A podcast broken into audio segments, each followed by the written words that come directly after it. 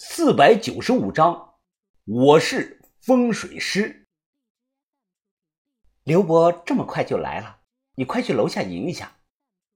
这司机点了点头，开门出去了。我佯装喝水，手心里出了一层汗。我的计划全被打乱了。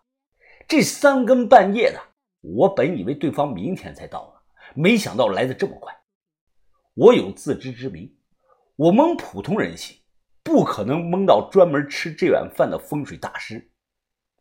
过了有两分钟，门外传来了一道中气十足的说话的声音：“叶老板，老夫特来看看，这个自称布衣门传人的到底是何方神圣。”门打开，只见司机领着一名老人是大踏步的走了进来。我第一时间打量这个人。目测对方的年龄是六旬上下，这个老人一身宽松的灰色的休闲装，两臂斑白，眼神明亮，整个人看起来是精气神十足。郑伯伯，这么晚没打扰到您休息吧？我来介绍一下，这位年轻的小先生自称是布衣传人。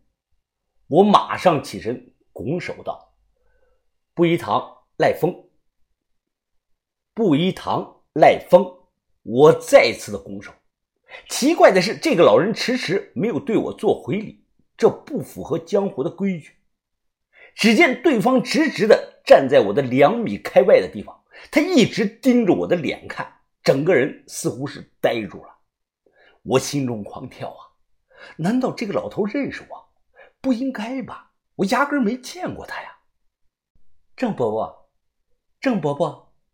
叶美女一连叫了两声，这个老人反应过来，恍若初醒，他忙笑着对我拱了拱手：“这位小兄弟年纪轻轻的，长得是剑眉星目，一表人才呀！今日一见，真不愧是传说中的布衣后人呐！”我一愣，这是玩的哪出啊？心里后兵，我一时没整明白。入座后。司机守住了门，我知道接下来一场恶战要开始了，我得尽全力忽悠。叶美女翘起了二郎腿。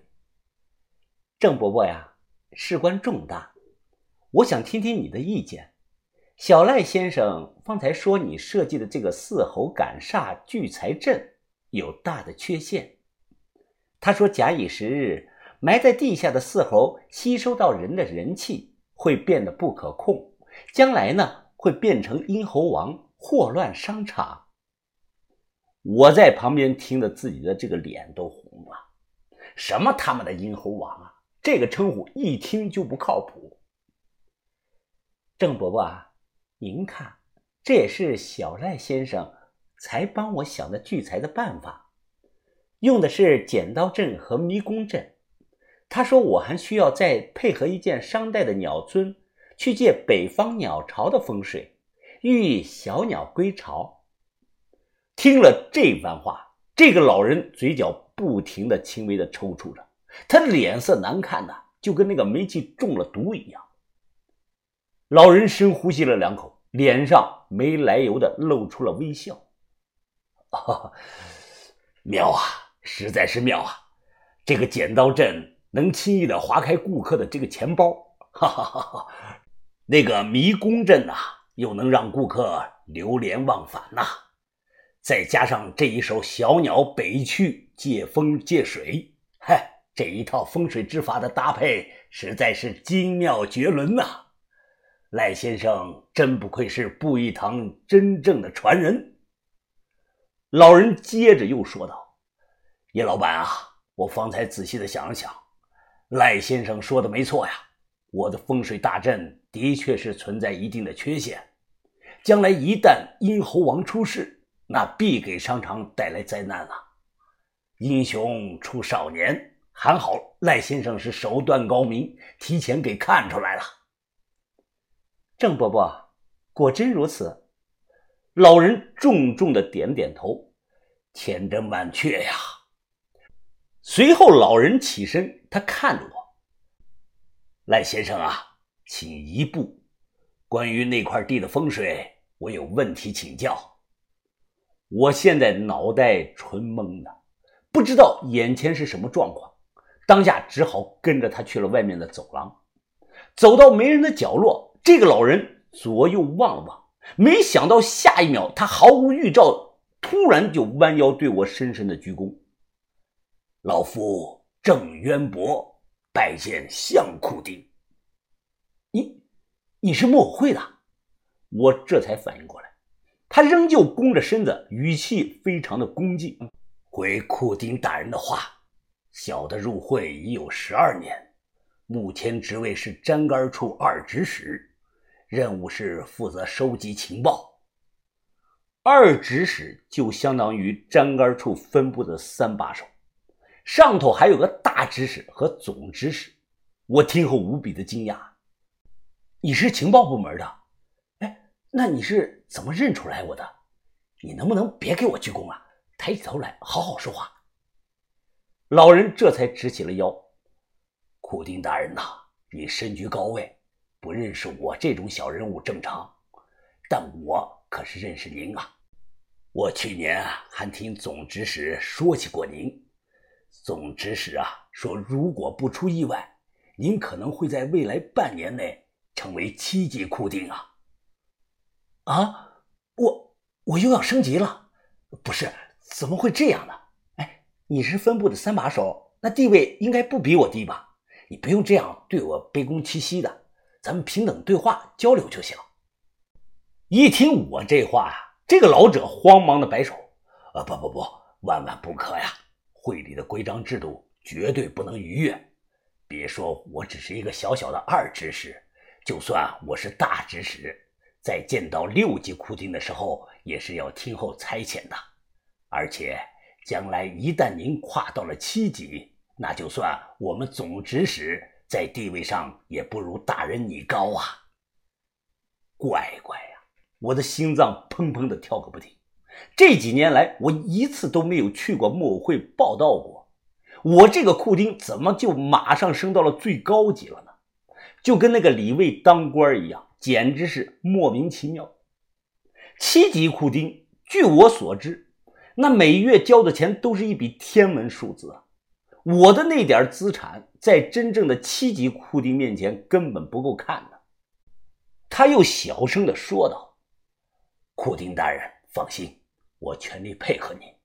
但我还想提醒大人一句，这次咱们最好是见好就收。”叶满月的家庭背景很深厚啊，咱们不适合太超纲啊。那个美女叫叶满月，她点了点头。我想了想，哎，你误会了，我压根啊没想骗她多少钱，我只是想让她帮我买一块表，我拿到表就走。郑伯伯、赖先生，你们两个聊什么呢？聊这么久？大美女叶老板突然出来说。啊，没什么，我们两个讨论讨论风水上的问题。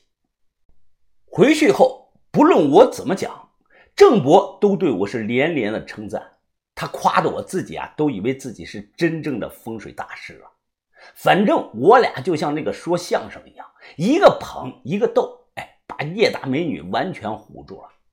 现在叶美女完完全全打消了之前对我的那点疑心，言语之间。他将我的话奉为了金科玉律，我甚至在他的目光中看到了对我狂热的崇拜。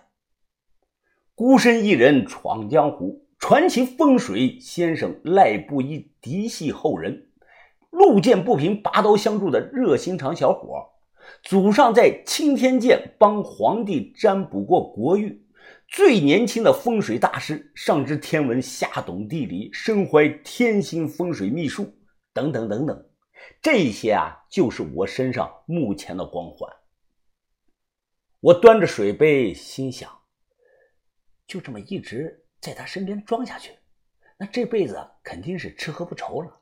就好比古代皇帝身边的国师一样，我说什么他就听什么。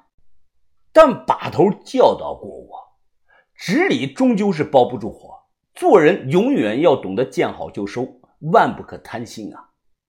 贪心。必遭反噬，所以我的野心仅仅是搞到那块手表给了杨巨就够了。赖先生，您以后别叫我叶老板了，叫我小月就行。您说的那种鸟尊，在古玩店不知道能否买到啊？他肯定买不到，不用想，百分之百的。商代鸟尊极其的罕见，我搞了那么多大墓，一次没碰到过。我之前考虑的是，如果他买不到，那将来你风水出了问题啊，不能赖我，因为你没有按照我的指示买到东西。山西博物馆倒是有一件鸟尊，是镇馆之宝。博物馆说鸟尊是酒器，我认为不对。那个东西应该是当时君王专用的礼器，性质和青铜镜一样，但数量还要比青铜镜更少。啊，小月啊，我实话实说了，鸟尊很难见到真货的，就算偶尔能见到一个半个，也是天价，你要有心理准备啊。五百万够吗？他问我，我摇了摇头，他顿时吃惊，要这么贵吗？是啊。肯定是过千万的，具体是几千万就不好说了。那个东西是一物一价，没有固定的价格标准。他皱眉想了想，哦，这样啊，无妨。我三姐是古董行里的人，我托她帮我打听打听哪里有这种东西卖，不管花多少钱，我都愿意。他说完，便现场给他那个什么叫三姐的打电话。打听买鸟尊的事儿，我在旁边听得心中偷乐呀。我心想啊，美女啊，你慢慢找吧，祝你好运啊。我们整个北派三十年来都没出过一件的鸟尊，你要是找不到，那就不能怪我的风水阵不灵了。